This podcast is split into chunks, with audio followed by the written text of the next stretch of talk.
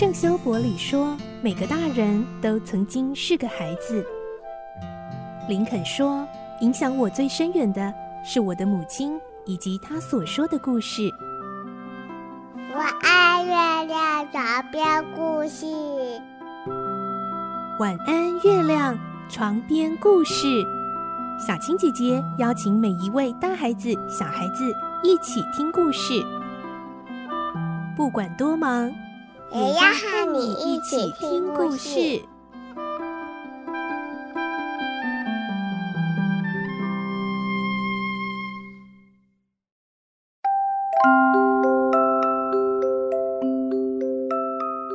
晚安，欢迎你和我们一起听故事。我是小青姐姐，我们继续来听《格列佛游记》，今天是二十六集。我们会听到装着格列佛的箱子被老鹰叼上了天空，后来又掉落到一艘船上。格列佛的命运到底会如何呢？来听今天的故事，《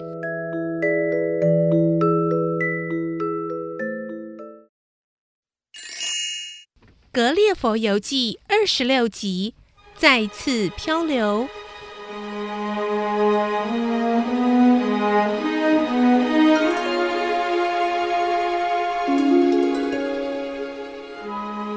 晚上六点钟了，船长认为我饿太久了，马上吩咐开饭。哎，先生，出来吃饭了啊！他很诚恳地款待我，因为我举止并不怪异，说话也有条不紊。他就请我把旅行经历以及怎么会在这个大箱子里漂流的经过详细告诉他。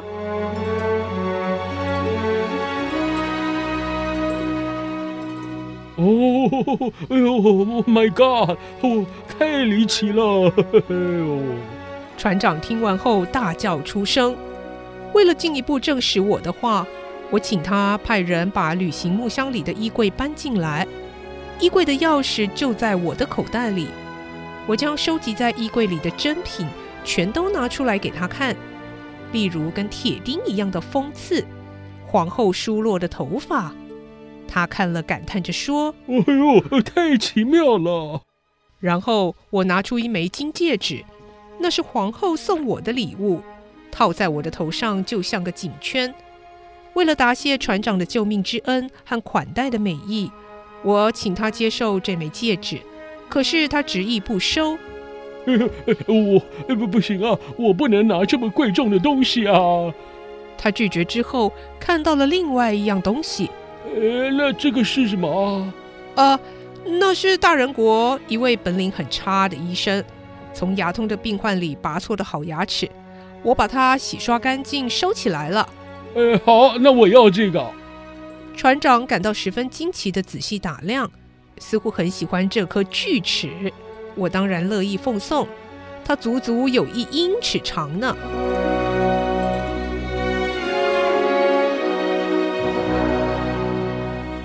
完了许多珍贵奇特的东西，船长有些腼腆地问：“呃，有一件事情啊，我觉得很奇怪。”请说啊！呃为什么你说话这么大声啊？呃，那个国度的人是不是都重听啊？呃，可怜的船长竟然能忍受我这么长的时间，都像用巨人说话的音量来对待他呀。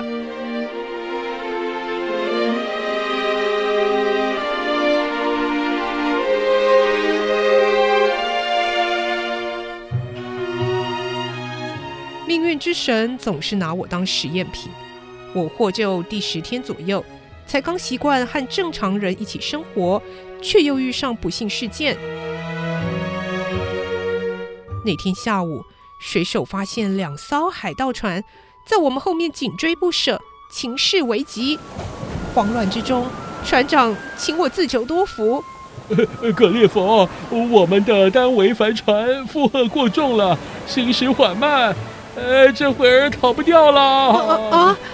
而且船上又没有自卫的武器，是吗？呃，是啊。过过过过过来了，啊、海盗来了，啊！海盗船迎面驶进，对方的头目率领一干手下凶暴的跳过船来。呃，危险！危险！可恶！呃，可恶，跟他拼了！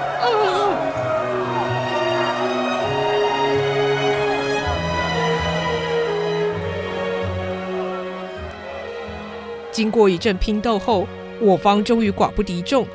可怜的船长被俘，他的手下则被海盗分成两队，分别带到两艘海盗船上去做奴隶。我愤恨的大叫：“下流无耻的盗贼！”海盗头目邪恶地说：“哦，让你见识一下无耻盗贼的做法。”他们决定礼遇我这个出言不逊的人。让我乘坐一叶小独木舟，只准备了桨、帆和四天的粮食，就放到海面上随波逐流。啊，上帝啊！为什么你没事先告诉我，航海之旅会落得如此下场？唉，算了，现在说这些又有什么用？在发现海盗船前，我曾测量过，我们当时的所在地是北纬四十六度，东经一百八十三度。等海盗船离开后，我用袖珍望远镜观望，发现东南方有几座岛屿，于是挂起帆，想顺着风势到最近的一座岛屿去。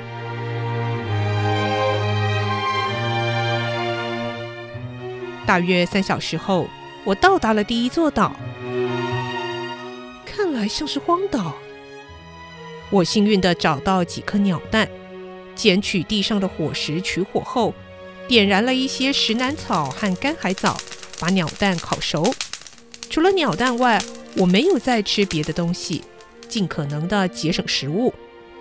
当晚，我在一块岩石的背风处过夜，拿了一些石楠草盖在身上，睡得还算安稳。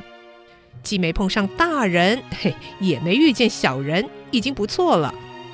这座岛屿荒芜贫瘠，并非久留之地。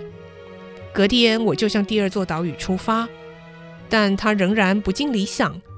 于是我又行驶前往第三座和第四座岛屿，也全是荒岛。到了第五天，我行驶向最后一座岛屿，它远得出乎我的意料。至少花了我五个钟头才到达。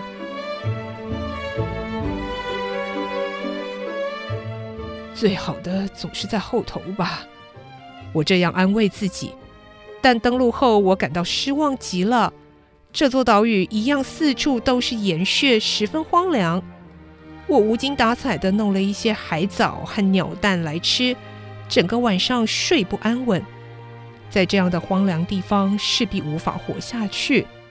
我的结局必定很悲惨。上帝啊，你一定要赐给我力量。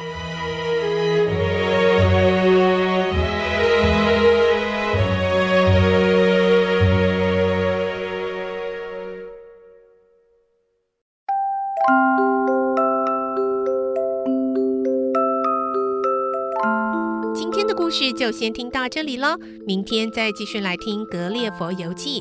我是小青姐姐，祝你有个好梦，晚安，拜拜。小朋友要睡觉了，晚安。